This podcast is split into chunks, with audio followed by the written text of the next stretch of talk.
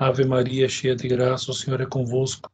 Bendita sois vós entre as mulheres, e bendito é o fruto do vosso ventre, Jesus. Santa Maria, Mãe de Deus, rogai por nós, pecadores, agora e na hora de nossa morte. Amém.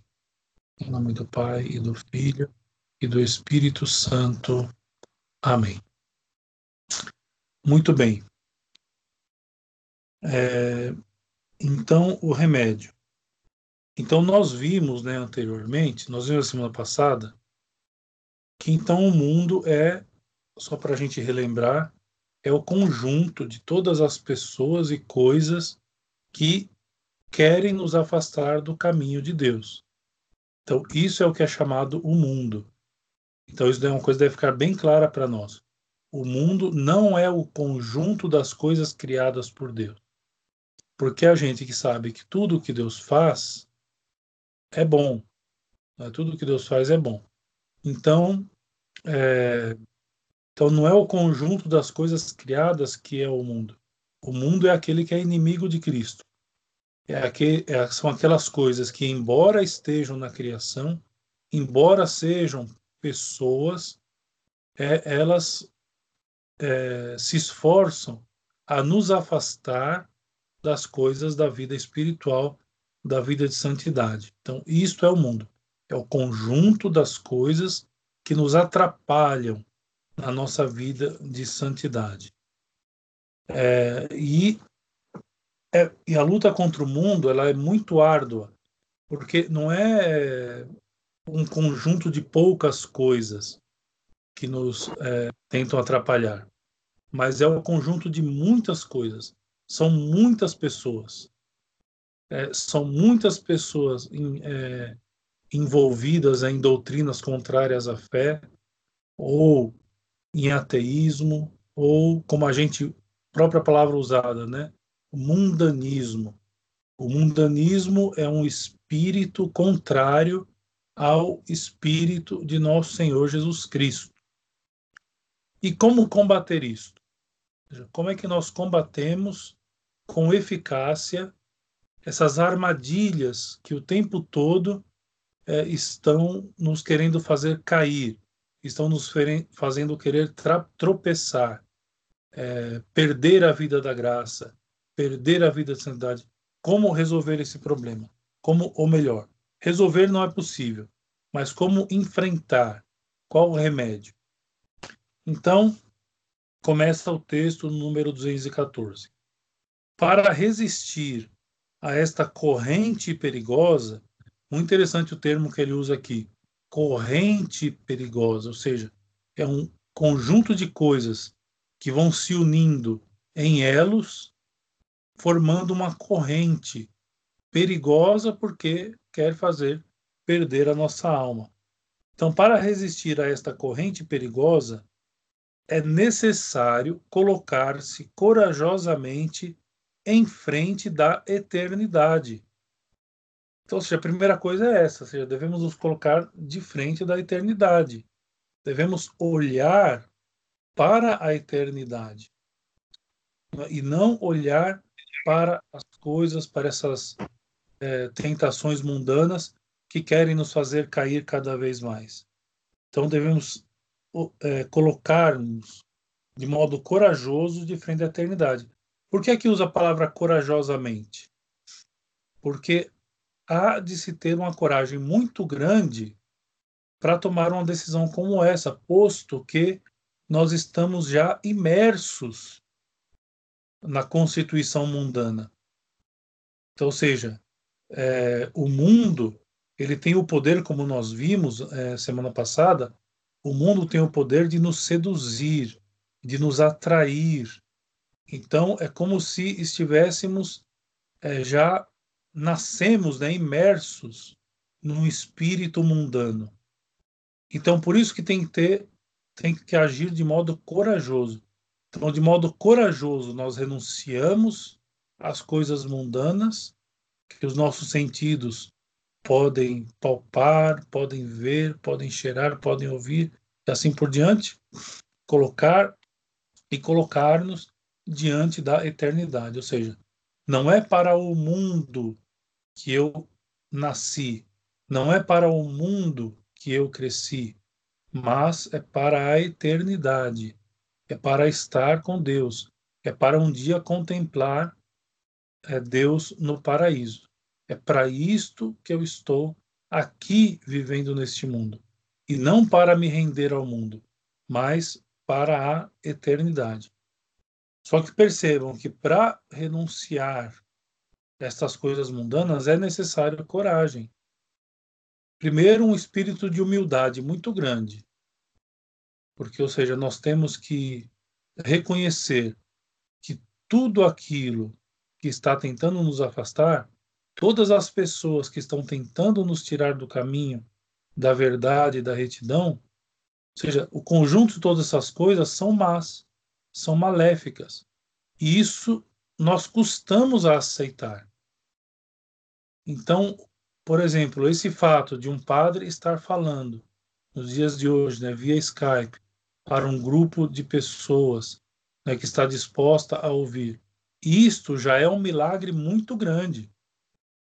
Isso já é um milagre grandiosíssimo de almas é, que estão percebendo alguma coisa errada e querem lutar contra isso. Só que tem que ser uma luta corajosa, porque, como já dizemos e repito, o mundo tenta conquistar, o mundo ludibria, né? o mundo tenta é, nos mostrar uma realidade é, como se o mundo fosse uma coisa boa, como se fosse uma coisa benéfica, como se fosse bom.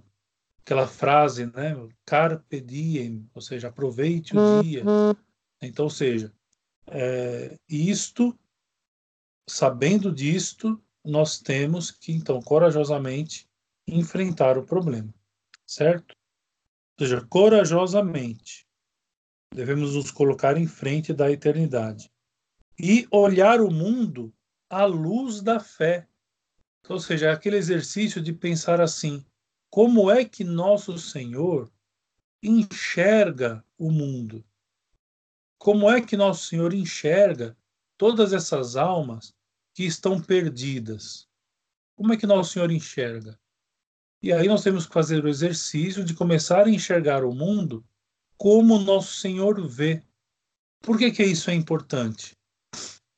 Porque vai nos dar aquela é, um modo de ação diferenciado, vai fazer com que nós, ao enxergarmos essas situações mundanas, é, ao invés de nós é, agirmos com uma certa violência, que na maioria das vezes é inútil, nós vamos fazer o que nosso Senhor fez.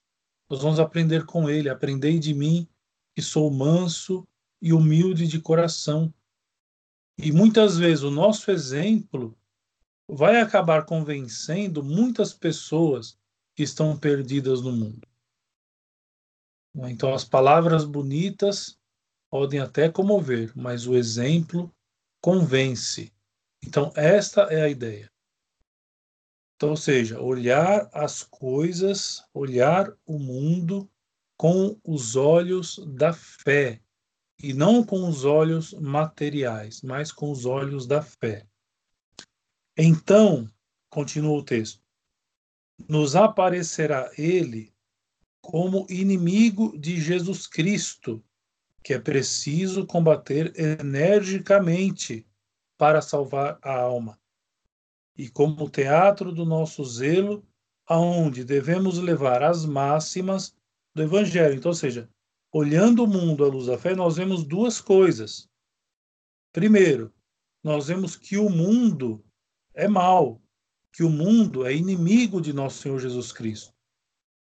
Né? E segundo, nós começamos a enxergar que o mundo é um teatro do nosso zelo. Ou seja, onde nós, através do nosso exemplo, devemos levar as máximas do Evangelho. Eu acabei de, tinha acabado de dizer isso antes de ler, não é? Então, ou seja, nós vemos essas duas coisas. O mundo é inimigo de nosso Senhor Jesus Cristo. Segundo, é o mundo é um teatro de, do nosso zelo, ou seja, é um lugar onde nós podemos, através do nosso exemplo, levar o Santo Evangelho a todos. Continua o texto no número 215. Já que o mundo é inimigo de Jesus Cristo, devemos tomar uma posição diametralmente oposta às máximas e exemplos do mundo. Então, ou seja, nós reconhecemos isso. Estamos olhando as coisas com a luz da fé. E estamos vendo que o mundo é inimigo de nosso Senhor Jesus Cristo. Então, o que devemos fazer de modo objetivo? Tomar uma, um lado diametralmente oposto. Então, nós não podemos é, é, reagir a essas carícias do mundo, a esses convencimentos mundanos e nos entregar simplesmente a eles. Não. Reconhecendo que, é, que, ele, que o mundo é inimigo de nosso Jesus Cristo, nós agimos contra. Nós tomamos uma atitude diametralmente oposta. Então, é, devemos agir desse modo, repetindo-nos muitas vezes o dilema de São Bernardo. Então, qual que é o dilema de São Bernardo? Ou Cristo se engana, ou o mundo erra. Então, ou seja, ou Nosso Senhor que está enganado, porque Nosso Senhor mesmo, no Santo Evangelho, diz que o mundo é nosso inimigo. Então, ou seja, ou Nosso Senhor está enganado, ou é o mundo que está errando. Ora, é impossível que a sabedoria divina se engane. É impossível que nosso Senhor esteja enganado. Visto que a oposição manifesta entre o mundo e Jesus Cristo, é absolutamente então necessário escolher uma posição. Ou seja, nosso Senhor não está enganado. Porque não, não existe outra opção. Ou Nosso Senhor se engana, ou o mundo está errado. Então, ou seja, quem está errado, quem está enganado é o mundo ou é Nosso Senhor? Ora, a sabedoria divina não pode estar enganada. Então, ou seja, Nosso Senhor está certo. Então, sabendo disso, devemos escolher então a nossa posição. Porque ninguém pode servir a dois senhores.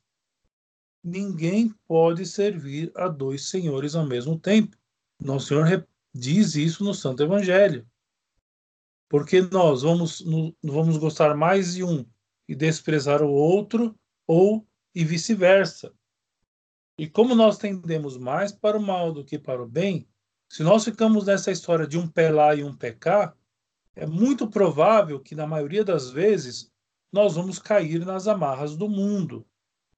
Então, não dá para servir a dois senhores ao mesmo tempo. Ora, Jesus é a sabedoria infalível. É, pois, ele quem tem as palavras de vida eterna. É a frase de São Pedro, quando alguns judeus saem diante da vista de Nosso Senhor, quando Nosso Senhor disse né, que quem não comer a minha carne e não beber o meu sangue não terá a vida eterna. Essa frase assustou muitas pessoas que se afastaram. E nosso Senhor pergunta aos apóstolos: E vós? É, para onde irdes? E aí São Pedro responde: Para onde iremos, Senhor? Só tu tens palavras de vida eterna. E é o mundo que se engana. Nosso Senhor está certo, e o mundo é que se engana. É certo, porém, que os ensinamentos de nosso Senhor não é que são tão simples não é que são tão fáceis de serem seguidos. É uma luta diária que nós temos que ter contra nós mesmos, inclusive, começando contra nós mesmos, para não cairmos, para não cedermos. Não é? Então, é, mas, embora muitas vezes os ensinamentos de nosso Senhor Jesus Cristo possam ser difíceis, é Ele que tem as palavras de vida eterna. Ninguém mais. Nada mais. Nada no mundo tem palavras de vida eterna. Tudo no mundo é passageiro. Tudo no mundo é frívolo. Só nosso Senhor tem palavras de vida eterna. Então, o mundo é que se engana. e não nosso Senhor Jesus Cristo. A nossa escolha, pois, bem depressa será feita, né, se nós compreendemos as coisas deste modo. Porquanto, diz São Paulo, nós recebemos não o espírito deste mundo, mas o espírito que vem de Deus. Então, ou seja, nós recebemos não o espírito deste mundo, mas o espírito que vem de Deus. Querer agradar ao mundo, acrescenta ele, é desagradar a nosso Senhor Jesus Cristo. E tem, para quem está com o Tanquerê, tem todas as citações bíblicas ali, ali embaixo para vocês lerem e meditarem depois. Olha só que forte isso. Agradar ao mundo significa desagradar a Jesus Cristo. Eu falei bem pausadamente para que entre na nossa cabeça e no nosso coração. Agradar ao mundo é a mesma coisa que desagradar a nosso Senhor Jesus Cristo. E São Tiago ainda acrescenta: quem quer ser amigo do mundo torna-se inimigo de Deus. Ou seja, para aquelas pessoas que pensam que pode-se ter um pé lá e um cá. Não, eu vou à igreja, eu vou à missa, eu até rezo o terço todos os dias, mas sabe como é que é? A gente vive no mundo, então não tem como escapar, etc e tal. Não. Quem se torna amigo do mundo torna-se ao mesmo tempo inimigo de Deus. E aí tem a, pa a passagem em São Tiago aqui para vocês poderem pesquisar depois. Por conseguinte, então, na prática, então aqui ele fez um, ele fez um esboço é, do ideal que nós devemos seguir. E isso tudo é interno. Ou seja, internamente nós temos que nos, nos colocar diante da eternidade.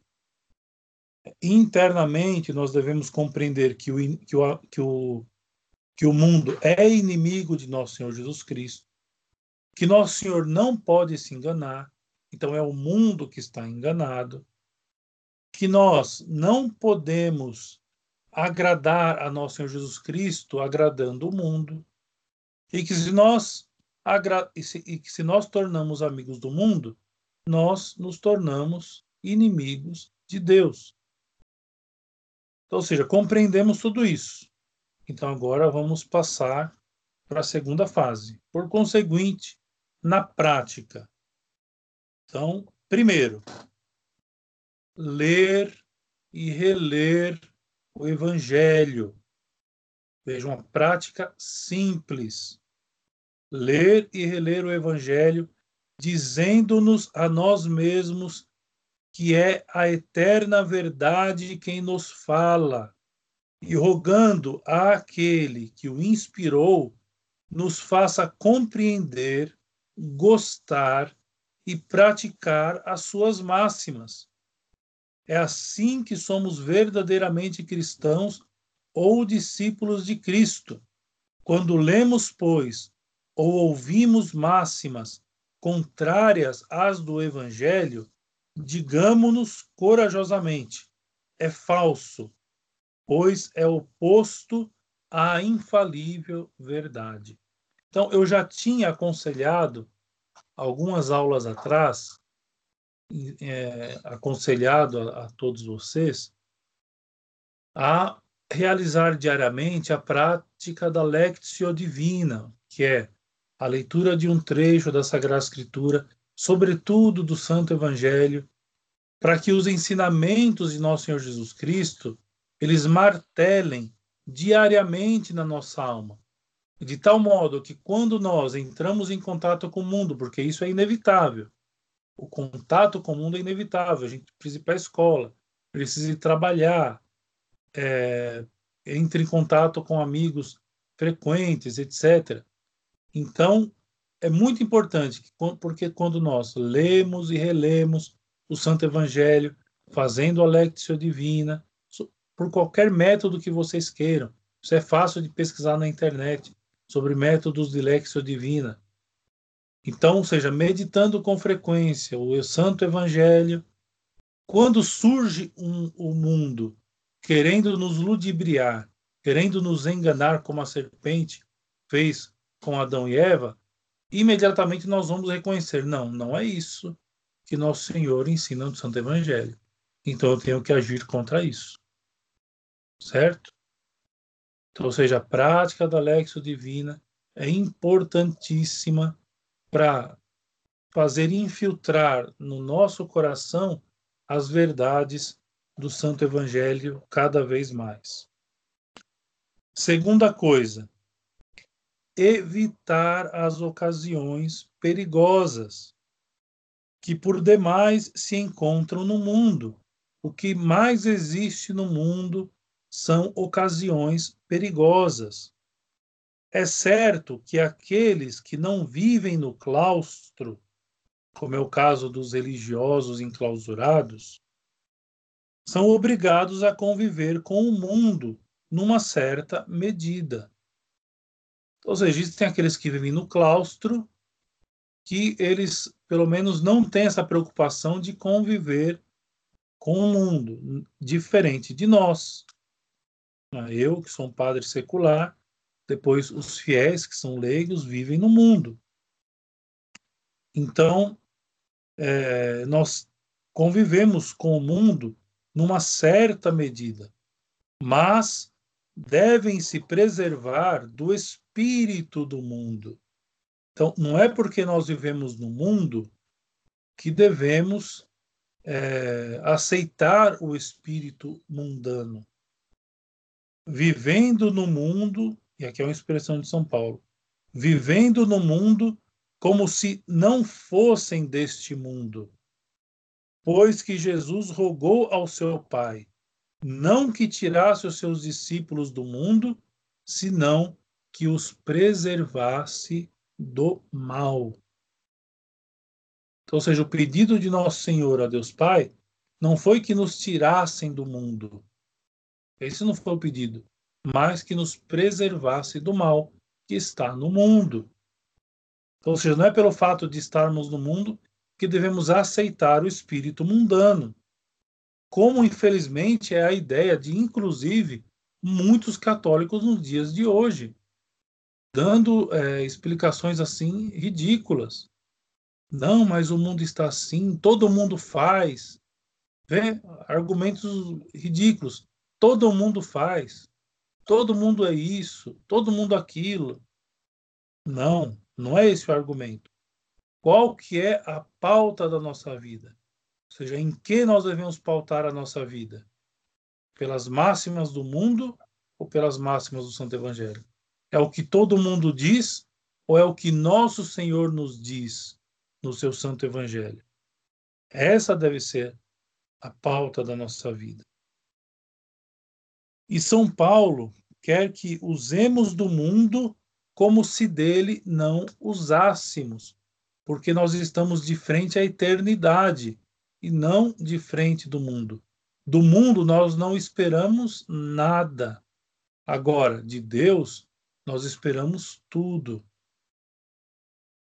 Então, essa segunda questão de evitar as ocasiões perigosas, é, ele não fala aqui diretamente, né? mas tem é um meio muito é, simples de evitar essas ocasiões perigosas, que é nutrir boas amizades, nutrir amizades que são católicas e manter contato com estas pessoas que nós reconhecemos ser católicas, reconhecemos estar preocupadas com a sua própria salvação, com a salvação dos seus filhos, familiares, etc. Então, evitar o contato de amizade com as pessoas mundanas, porque essas amizades não vão dar em nada.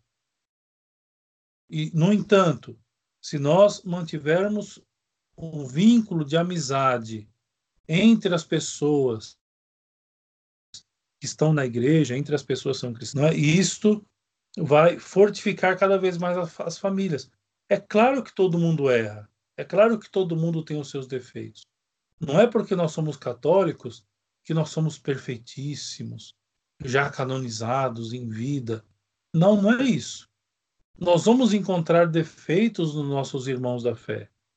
Mas o fato de sabermos que os nossos irmãos estão lutando para melhorar, para progredir, isso já é um grande motivo para nós nutrirmos uma amizade como esta.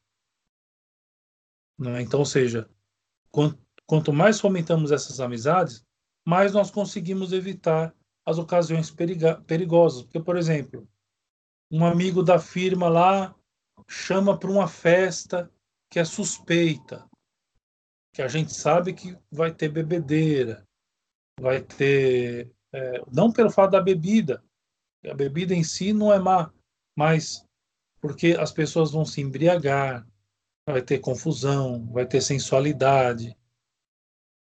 Em relação aos jovens, questões de balada, por exemplo, essas baladas mundanas, seja, que, que oferecem sérias ocasiões de pecado para todos aqueles que ali estão. E não adianta dizer assim, ah, mas eu vou para me divertir e não para pecar. Não é essa a questão. A questão é que aquilo ali é um ambiente de pecado. Ora, se eu sou cristão, escolhi a Deus, eu não posso participar de um ambiente onde o pecado reina, onde é o demônio que reina, onde é o mundo que reina e não Deus. Bom, continuando texto. Terceiro, é o que devem fazer, sobretudo, os eclesiásticos. Então, agora, em relação a nós. Eu não precisaria ler né, parte, mas como nós temos o propósito de ler tudo, é bom é, ler essa parte dos eclesiásticos, até para é, os fiéis terem noção de quando procuram um sacerdote, se de fato é, é, aquele sacerdote ele está é, enfrentando corretamente as coisas mundanas. É, e não é para fazer julgamento dos padres, não é isso. Não é isso, nós não podemos fazer de jeito nenhum. É, e não é também para entrar em briga, em atrito com bispo, com padre. De modo algum. Seja, isso é uma questão de resguardo da nossa própria salvação, da nossa família e dos nossos amigos. Então, ou seja, é o que devem fazer, sobretudo, os eclesiásticos. Como São Paulo, devem poder dizer que estão crucificados para o mundo, como o mundo está crucificado para eles.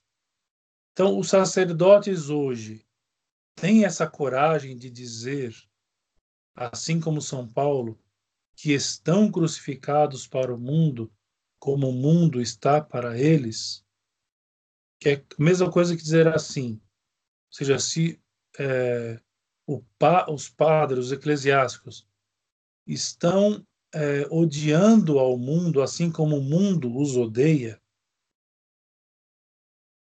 e aí continua. O mundo, sede da concupiscência, não pode ter encantos para nós. Então, não existe para nós, sobretudo eclesiásticos, encantos no mundo. Nada no mundo pode nos encantar. Nada. É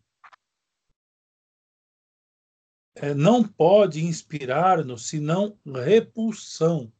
Se devemos ter repulsão pelo mundo. Assim como nós somos para ele um objeto de repulsa. Será que nós não entendemos isso ainda? O mundo age com repulsa àqueles que têm fé. E a gente fica de lero-lero com o mundo. Ou seja, tem, devemos assumir uma postura firme, reta, objetiva.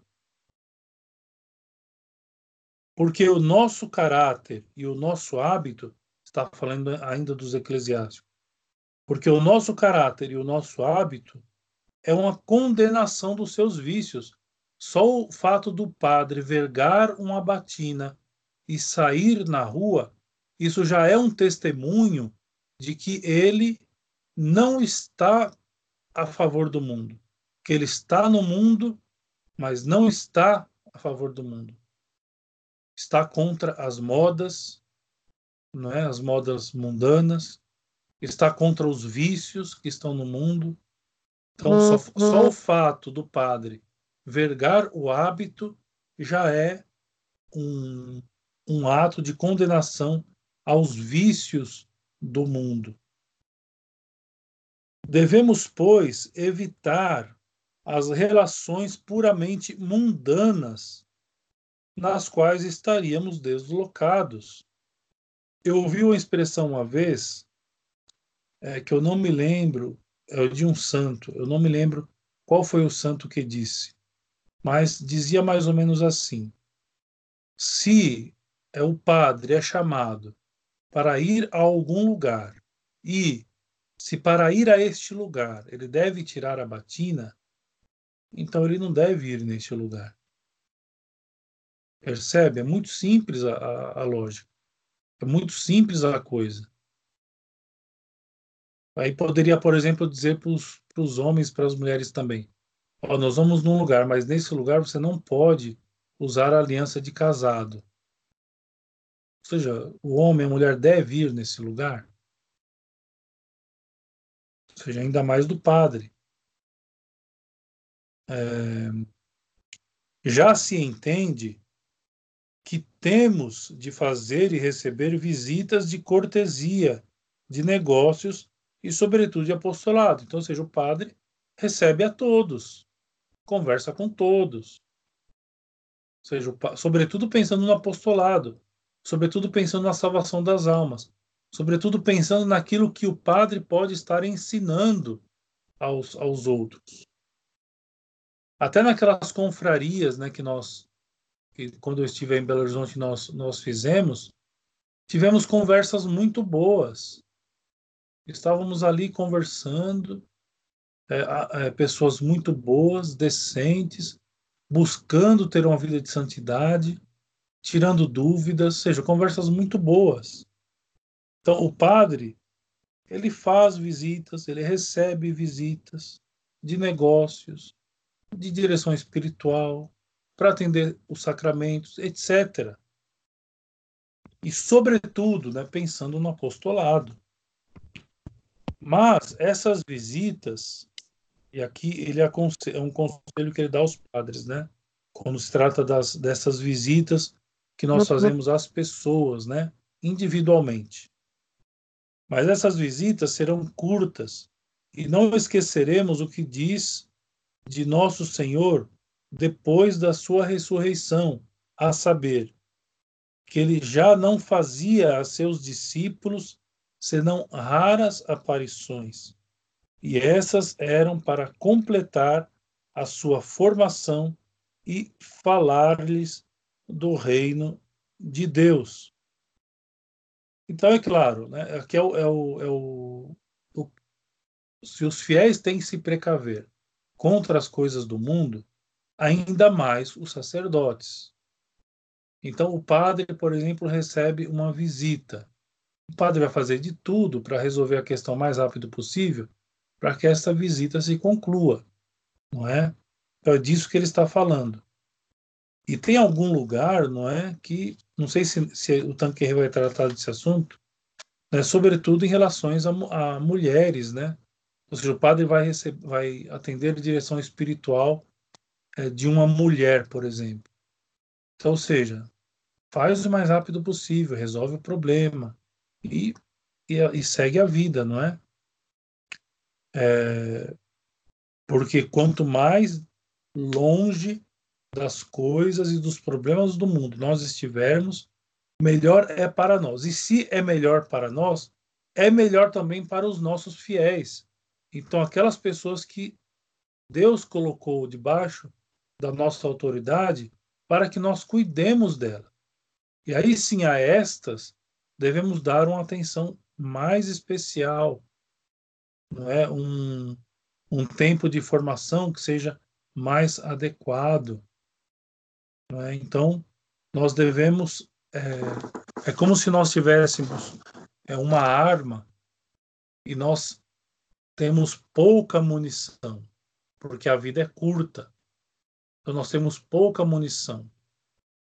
Então, nós vamos gastar a nossa, a nossa munição, os sacerdotes, né, nós vamos gastar a nossa munição é, diante daqueles que realmente estão interessados, que realmente querem buscar a verdade, que realmente querem encontrar o caminho da salvação da vida eterna. Então, a estes nós devemos é, dar uma ocupação maior.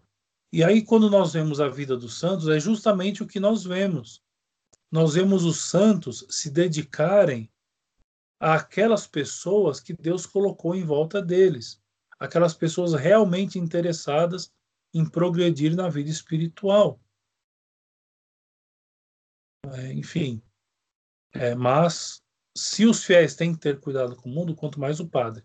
E aí uma coisa interessante, né? Ou seja, quando o fiel vê que o padre está preocupado também com essas coisas eternas, quando vê o padre que, é, com todas as letras, condena as obras mundanas, então isso é para os fiéis um exemplo muito, muito grande. Se entre os cristãos leigos é, o exemplo convence, como dizia São Paulo da Cruz, o exemplo arrasta, então é possível uma família se espelhar em outra para progredir na vida de santidade. Imagine o bem que um padre que está buscando a mesma coisa, imagine o bem o exemplo que o padre não dá para as famílias que estão ao seu redor. Então, é muito interessante isso. Então, ou seja, é, se fosse em outros tempos, né, eu sei que esse vídeo vai parar no, no YouTube, no podcast, mas se fosse em outros tempos, eu diria: olha, vejam os exemplos que os sacerdotes dão e sigam. Mas, como eu sei que existe uma crise no mundo, uma crise muito forte é, na igreja, nós conseguimos. É, existe o, senso dos fiéis que ajudam os fiéis a encontrarem aquele padre né, que, que, que possa dar o bom exemplo para a caminhada da vida espiritual. Então fiquem atentos a isso. Bom, e rezem muito pelos sacerdotes. Isso é muito importante. Rezar muito pelos padres, pelos sacerdotes, porque a briga não é fácil. A luta, se para os fiéis é difícil, os padres é ainda maior, e ainda mais quando o padre assume uma postura conservadora. É pior ainda. Ele se torna mais perseguido ainda. Então devemos rezar muito para que os padres não desistam, continuem lutando, né, para continuar nos formando no reto caminho. Então, rezem muito pelos sacerdotes. Continuando, número 216. Não iremos, pois, ao mundo, senão para exercermos direta ou indiretamente o apostolado, isto é, para lhe levarmos as máximas e os exemplos do Evangelho, então, ou seja, isso aqui é todo mundo, tanto aos padres quanto os fiéis. Os pais de família têm que trabalhar para manter a sua casa, para cuidar dos seus filhos. Lembre-se sempre, mesmo indiretamente, nós devemos estar ali e exercitarmos a nossa fé para dar bom exemplo aos outros que estão ao nosso redor para, para levarmos a todas essas pessoas as máximas e os exemplos do Santo Evangelho. Não esqueceremos que somos luz do mundo. Nosso Senhor diz isso. ao mesmo tempo que ele, que ele diz de si mesmo que é a luz do mundo, ele fala também aos seus discípulos: Vós sois a luz do mundo. E sem transformarmos as nossas conversas numa espécie de pregação, o que seria descabido? Ou seja, não é para nós transformarmos todos os nossos diálogos em pregação. Não é isso. Nós não podemos ser pessoas chatas, pessoas incômodas. Até porque isso, ao invés de a, a, a, é, trazer as pessoas para Deus, afastaria ainda mais. Ou seja, sem transformarmos as nossas conversas numa espécie de pregação, o que seria descabido, apreciaremos tudo, as pessoas, os acontecimentos, os acontecimentos e as coisas à luz do Evangelho. Então, tudo que está ao nosso redor, tudo que está ao nosso redor, estamos vendo, estamos enxergando tudo à luz do Evangelho. Em lugar de proclamarmos felizes os ricos e os fortes, observaremos com toda a simplicidade que há outras fontes de felicidade diversas da riqueza e da fortuna, que a virtude encontra a sua recompensa já na terra. Então, ou seja, a riqueza e a fortuna não são objeto de felicidade para nós. Existe um objeto de felicidade que é, que é vamos dizer assim, é, não tem outra palavra, objetivo, que é Deus. Deus é a nossa felicidade. Nós seremos felizes plenamente somente no paraíso com Deus. Mas, ele diz aqui que a virtude encontra a sua recompensa já na terra e que existem alegrias puras, ou seja, que dá, que dá para experimentar é, um pouco daquela felicidade do céu já aqui na terra. Ele dá vários exemplos. Saboreadas no seio da família, são as mais doces que a satisfação é, são as mais doces, que a satisfação do dever cumprido consola muitos desgraçados e que uma boa consciência vale incomparavelmente mais que os inebriamentos do prazer que o mundo oferece. Então, encostar a cabeça no travesseiro, a consciência tranquila, ter as suas alegrias saboreadas ali no seio da família, rezando junto. Enfim, e a satisfação do dever, do dever cumprido. Então, essas coisas trazem para nós satisfações de virtude que são pequenos flashes daquilo que um dia experimentaremos perfeitamente no paraíso, na vida eterna. Alguns fatos concretos, segue o texto. Alguns fatos concretos que citaremos farão compreender estas observações. Mas é sobretudo pelo exemplo, e aqui ele volta a falar do sacerdote, mas é sobretudo pelo exemplo que um sacerdote edifica no trato com o próximo quando tudo no seu porte e no seu falar reflete a simplicidade, a bondade, a alegria franca, a caridade, numa palavra, a santidade produz sobre os que o veem e escutam uma, uma impressão profunda. Um dia, se Deus quiser, eu chego lá. Aí poderei dar bem mais exemplos a, a todos os senhores e senhoras. Um dia eu chego lá. Rezem por mim e rezem pelos, pelos sacerdotes para que cheguem nesse ponto. Ou seja, quando as pessoas olham para o sacerdote, eles O sacerdote reflete para eles a simplicidade, a bondade, a alegria franca, a caridade, a santidade. Enfim, rezem para que um dia eu chegue lá. É...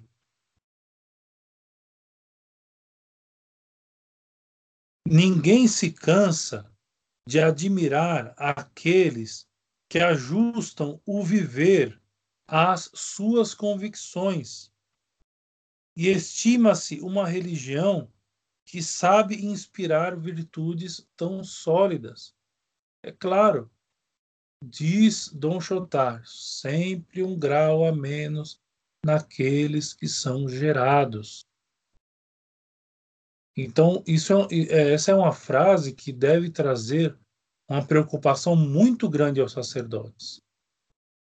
Porque se aqueles que são criados terão sempre um grau a menos do que nós, então, ou seja, nós temos que procurar uma santidade muito elevada. Para que ao menos aqueles que nós formamos tenham possibilidade de, pela graça, um dia serem grandes santos. Ponhamos, pois, em prática o que diz nosso Senhor.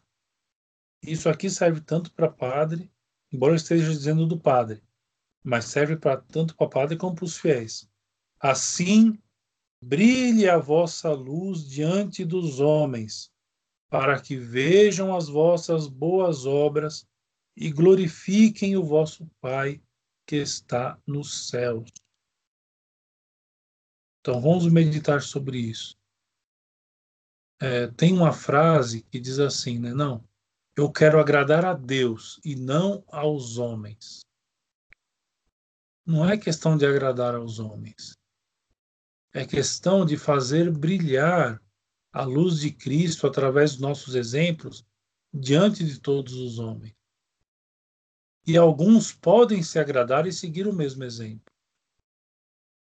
Então devemos tomar cuidado com essas expressões que nós usamos sem pensar direito naquilo que estamos dizendo. Agradar a Deus e também aos homens, nesse sentido, que devemos ser luz, né, que devemos fazer brilhar a nossa luz diante dos homens, para que ele, nos vendo, glorifiquem a Deus e possam seguir os nossos exemplos. E não são unicamente os sacerdotes que praticam este gênero de apostolado. Os leigos de arraigadas convicções exercem influência tanto mais benéfica quanto é menor a prevenção com que se olham os seus bons exemplos. Então, sejam os leigos que têm arraigadas convicções da fé, os senhores, né, as senhoras, as senhoritas, ou seja, podem é, exercer uma influência muito benéfica, de bom exemplo, àqueles que convivem com, com vocês. Continuando, o número 217. É a estes homens de eleição, ou seja, os fiéis de convicções arraigadas na fé. É, cadê? É a estes homens de eleição e aos sacerdotes que pertence inspirar aos cristãos mais tímidos a coragem de lutar contra a tirania do respeito humano, da moda ou da perseguição legal. Então, ou seja, quem vai convencer os cristãos é, que as modas estão em decadência, que as modas são uma coisa ruim? Quem é que vai convencer os cristãos é, da tirania do respeito humano. E, de fato, em relação às coisas do mundo, nós somos inimigos do mundo e amigos de Deus. Quem é que vai ensinar isso? somos nós, através do nosso bom testemunho. Nós, padres, e os fiéis leigos é, de, arraiga, de, de arraigadas convicções.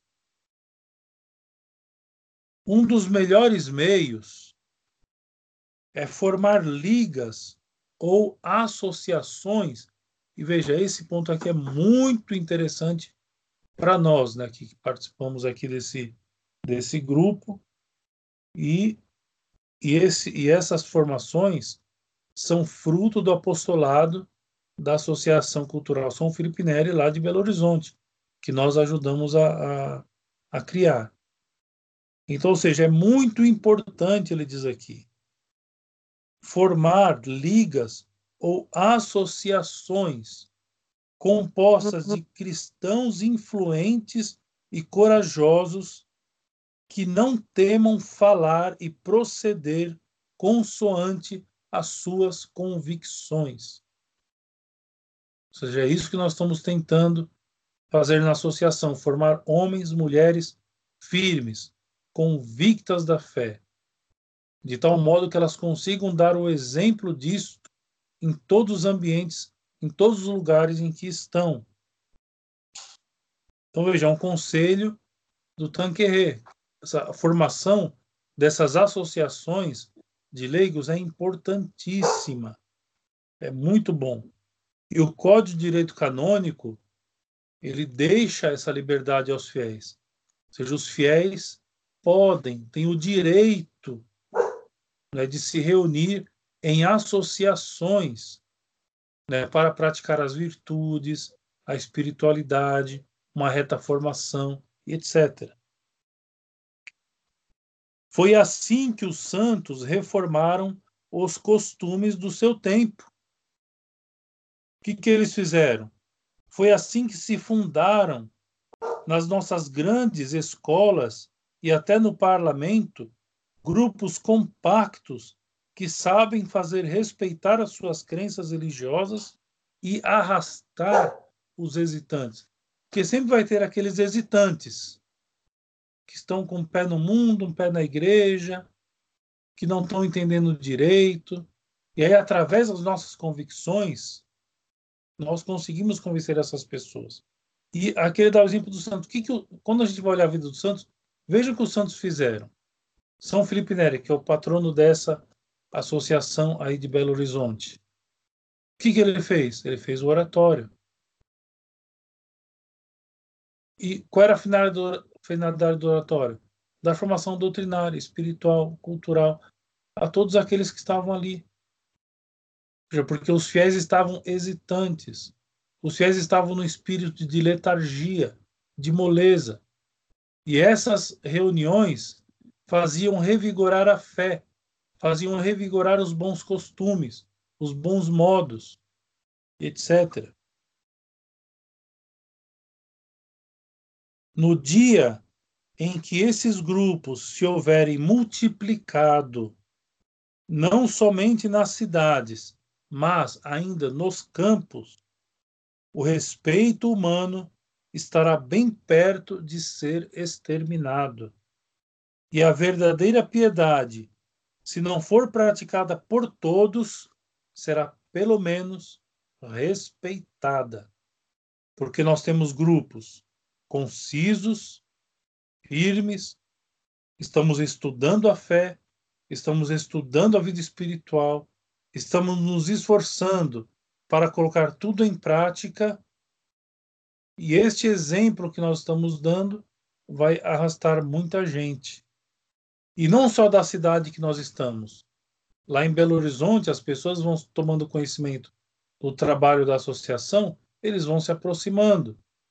Outras pessoas em outros lugares que vão, é, que têm contato com esse apostolado através dessas aulas, por exemplo, que são postadas na, na, na, na internet, que é feito podcast podcast, enfim.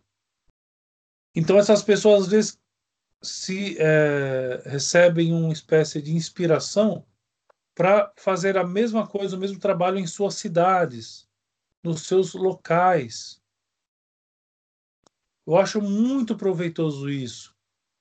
Essas ligas que estão nascendo hoje, né? a Liga de Cristo Rei, é, o Centro João, São João Bosco, enfim, outros centros, outros centros que estão com esta mesma preocupação. Né? Então, isso é muito importante, porque o crescimento dessas associações, é claro, sempre em obediência à Santa Sé, em respeito à autoridade eclesiástica. Nós não podemos ser um grupo sectário que fica falando mal de padre, de bispo e etc e tal. Nós não partimos por esse caminho. Qual é o nosso caminho? O nosso caminho é saber onde nós estamos errando, reconhecer o nosso erro, sermos humildes e começarmos a praticar as coisas dos divinos ensinamentos e do Santo Evangelho. Esse é o nosso trabalho. É isso que nós podemos fazer. E a partir do nosso exemplo, nós vamos convencer né, muita gente. Número 218. É o último parágrafo, e aí nós terminamos. Por conseguinte, na prática, nada de pactuações com o mundo, no sentido em que o definimos. Ou seja, todas aquelas coisas e pessoas que querem nos afastar das coisas da santa religião. Nada de concessões para lhe agradar ou atrair a sua estima. Nós não temos que atrair a estima do mundo, porque o mundo sempre vai nos odiar. O mundo odeia aqueles que estão no bom caminho. Então, nada de concessões que é o chamado respeito humano. Como diz com razão São Francisco de Sales, agora um pouquinho da espiritualidade né, do oratório, né, São Francisco de Sales. Façamos o que fizermos, dizia ele. O mundo mover-nos-á para a guerra. Façamos o que fizermos, o mundo mover-nos-á para a guerra. O mundo estará sempre em guerra contra nós. Deixemos, e aí ele escreve na Filoteia, né? Deixemos esse cego, Filoteia. Deixemo-lo gritar quanto quiser, como uma coruja, para inquietar as aves do dia. Sejamos firmes em nossos projetos, invariáveis em nossas resoluções. A perseverança fará ver bem se estamos desinteressadamente e deveras sacrificados a Deus e consagrados à vida devota.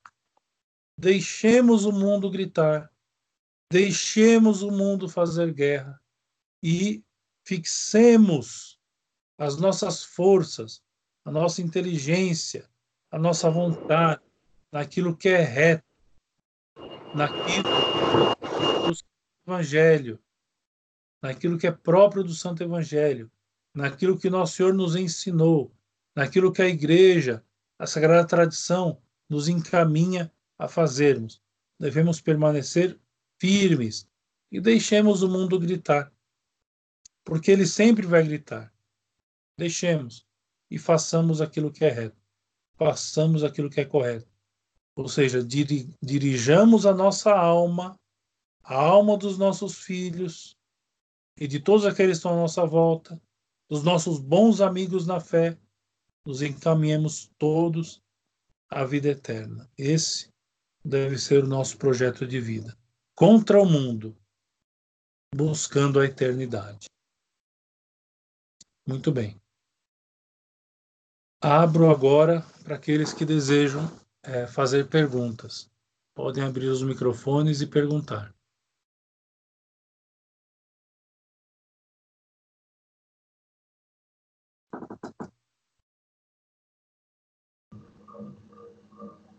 Padre, é a Fabiana. Deixe-me fazer uma pergunta.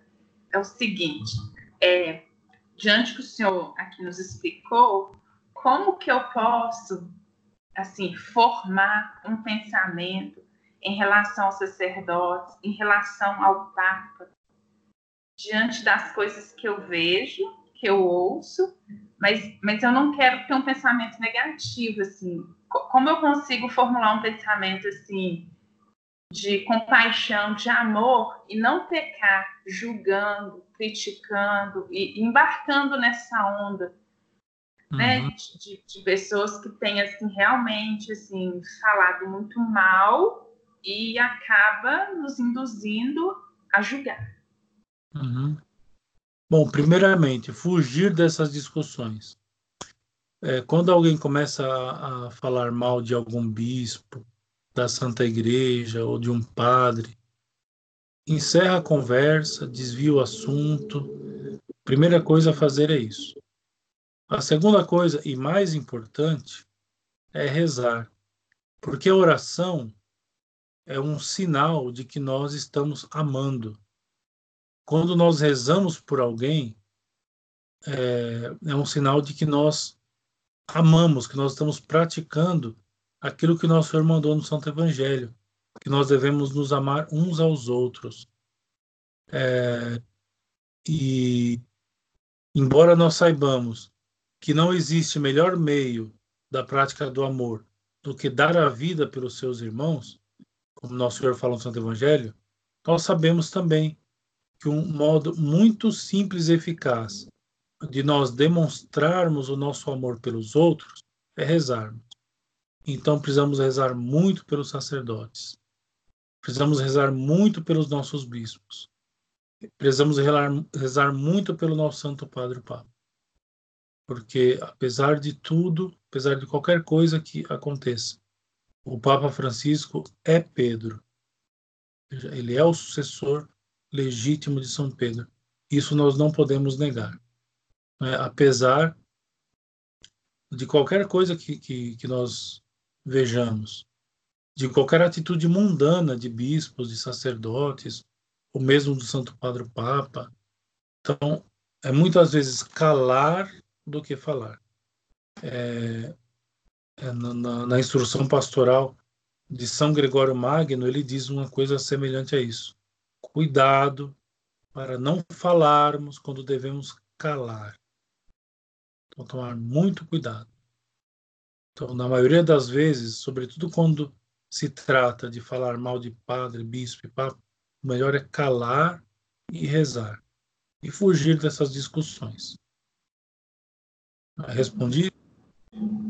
Respondeu. Padre, a, o segundo ponto, do número 217, letra B, o senhor leu explicou que um dos melhores meios é formar ligas ou associações compostos de cristãos influentes e corajosos, que não temam falar e proceder consoante as suas convicções. Então, assim, eu, eu posso dizer que esses cristãos influentes também pode ser sacerdote, sim, Padre Paulo Ricardo. Ou o senhor está dizendo assim, ó, outro tipo de cristão, é o Bernardo Kister, ou ele está deturpando, ou está nos levando a julgar e a pensar mal, ou ele está nos formando um pensamento, ou ele está mostrando o que está acontecendo. Certo. Então, é, eu. Perdão. Eu é, vi alguns vídeos antigos do Bernardo Kister. Eu não eu não o tenho acompanhado ultimamente. Eu não sei em que, em que pé estão as coisas. É, tão pouco, eu até ganhei o acesso é, aos, ao conteúdo do, do Padre Paulo Ricardo, mas eu também não. A única coisa que eu sei é que parece que não é ruim, é uma coisa boa. Agora, as associações aqui que está falando é, é, é como o exemplo que nós fizemos aí em Belo Horizonte. E sim, pode ter padres juntos, junto com esses fiéis. Ou seja, os fiéis e os padres podem se unir em associações. Ou seja, pode ser só, somente de fiéis leigos, não é? é e pode ser também juntamente com padres. Né? Então, ou seja, aí no, no caso da associação de, de, de Belo de Belo Horizonte, Temos o professor Anguete, por exemplo, que é extremamente influente. Tem professores, né? tem é, físicos, tem é, engenheiros, enfim, tem é, tem tudo isso, tem todas essas pessoas que têm uma, uma, uma excelente influência. E vocês têm que aprender a beber disso, né? Agora, eu não sei em que pé, em que pé anda é, o que o Bernardo Kisser está dizendo. Eu não, não tenho, sinceramente, eu não tenho acompanhado. É, aliás, é, muitos canais que eu sigo no YouTube faz um bom tempo que eu, eu não assisto, né? Eu, eu, eu, no momento eu estou preferindo não ver as coisas, né? Eu estou preferindo, eu estou preferindo somente falar daquilo que é, né? como nós estamos fazendo aqui, daquilo que deve ser e não daquilo que não é e que não deve ser. Não é? Então, é nesse sentido de associações, como é o exemplo aí de Belo Horizonte, essa associação né, que se formou é, pessoas influentes com a ajuda de um sacerdote e que está com frequência recebendo formações, não só para si, como para os seus filhos. Isso é uma coisa muito importante. Certo? Certo. Obrigada, Padre. Agora eu lerei a pergunta do Fábio, ele é da cidade de Unai. Unai. É, diz, Quando nos deparamos com o mal do mundo, podemos dizer que ele é fruto apenas da concupiscência e das más inclinações do ser humano e não de uma ação direta do demônio? É a pergunta. Todas as coisas. Todas as coisas, tanto tanto é, através das pessoas, como nós vimos, né? Na semana passada nós vimos isso. Já as, as pessoas que têm espírito mundano, elas acabam, acabam trazendo esses, tendo, tentando convencer-nos, né? Desse espírito. É, e o demônio pode sim agir é, nessas questões, nessas questões, inclusive influenciando as almas, né, mostrando, é, tentando mostrar para elas que o mundo é a solução, que o mundo é a saída. É mais ou menos como aquela aquela tentação é, de Nosso Senhor no deserto, né, quando o demônio né, sobe ao pináculo do templo e mostra né, para Nosso Senhor as, o, as coisas. Seja, tudo isso será teu, se de joelho me adorares. E Nosso Senhor manda o demônio embora.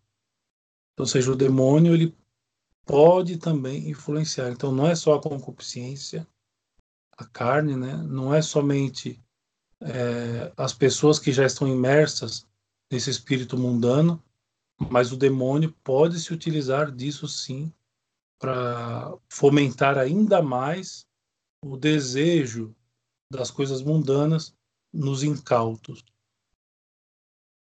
Certo? Muito bem. Mais alguma pergunta?